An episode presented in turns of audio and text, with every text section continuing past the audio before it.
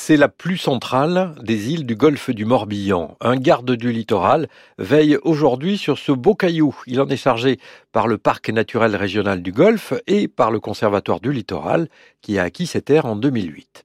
L'île a eu une vocation militaire durant la période romaine et elle fut habitée jusqu'au milieu du XXe siècle. Le Gouémont a été durant cette dernière période une ressource importante tout comme l'agriculture. Désormais, l'île est protégée.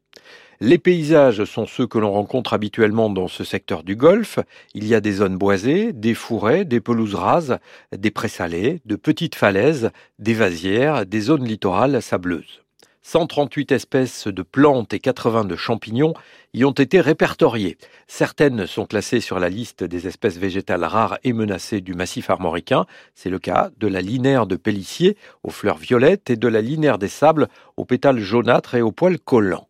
Les oiseaux trouvent refuge à Élure, oiseaux nicheurs hivernants et migrateurs. Les ornithologues en observent une centaine d'espèces, dont les huîtriers pis, les courlis cendrés, les chevaliers gambettes, les grèbes à cou noir et les canards souchés.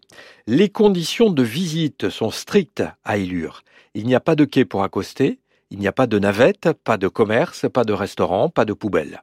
La cueillette, les feux, les bivouacs et les chiens sont interdits.